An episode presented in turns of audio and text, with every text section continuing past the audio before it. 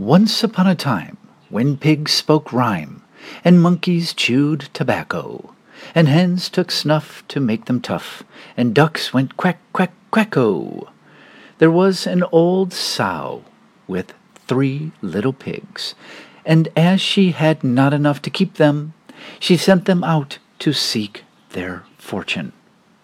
The first that went off met a man with a bundle of straw, and said to him, Please, man, give me that straw to build a house. Which the man did, and the little pig built a house with it. Presently came along a wolf, and knocked at the door, and said, Little pig, little pig, let me come in. To which the pig answered, No, no, no, not by the hair of my chinny chin chin. The wolf then answered to that, Then I'll huff, and I'll puff, and I'll blow your house in.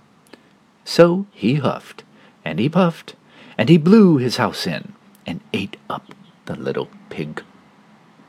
The second little pig met a man with a bundle of furze, and said, Please, man, give me that furze to build a house. Which the man did, and the pig built his house. Then along came the wolf and said, Little pig, little pig, let me come in. No, no, not by the hair of my chinny chin chin. Then I'll puff, and I'll huff, and I'll blow your house in.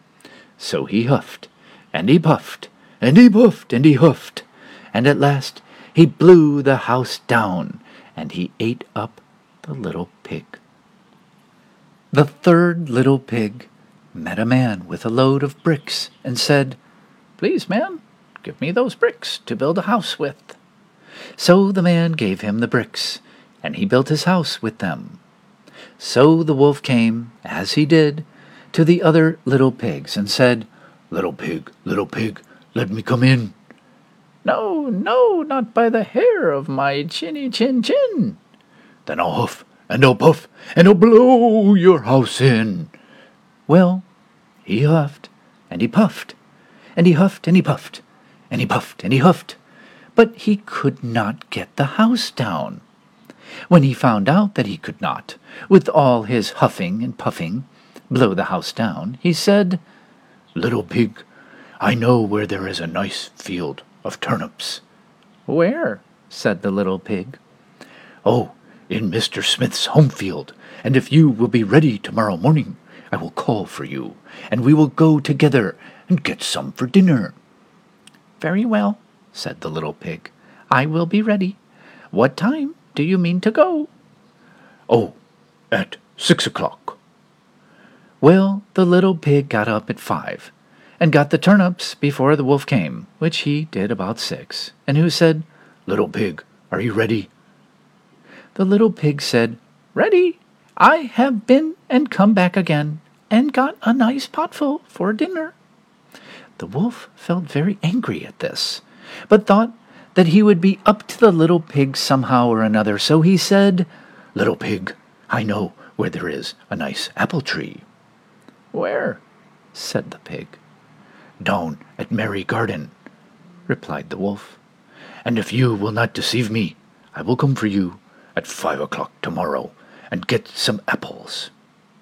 Well, the little pig bustled up the next morning at four o'clock and went off for the apples, hoping to get back before the wolf came. But he had further to go, and had to climb the tree, so that just as he was coming down from it, he saw the wolf coming, which, as you may suppose, frightened him very much. When the wolf came up, he said, Little pig, what? Are you here before me? Are they nice apples? Yes, very, said the little pig. I will throw you down one. And he threw it so far that while the wolf was gone to pick it up, the little pig jumped down and ran home. The next day the wolf came again and said to the little pig, Little pig, there is a fair at Shanklin this afternoon. Will you go? Oh, yes, said the pig. I will go. What time shall you be ready? At three, said the wolf. So the little pig went off before the time as usual, and got to the fair and bought a butter churn, which he was going home with when he saw the wolf coming.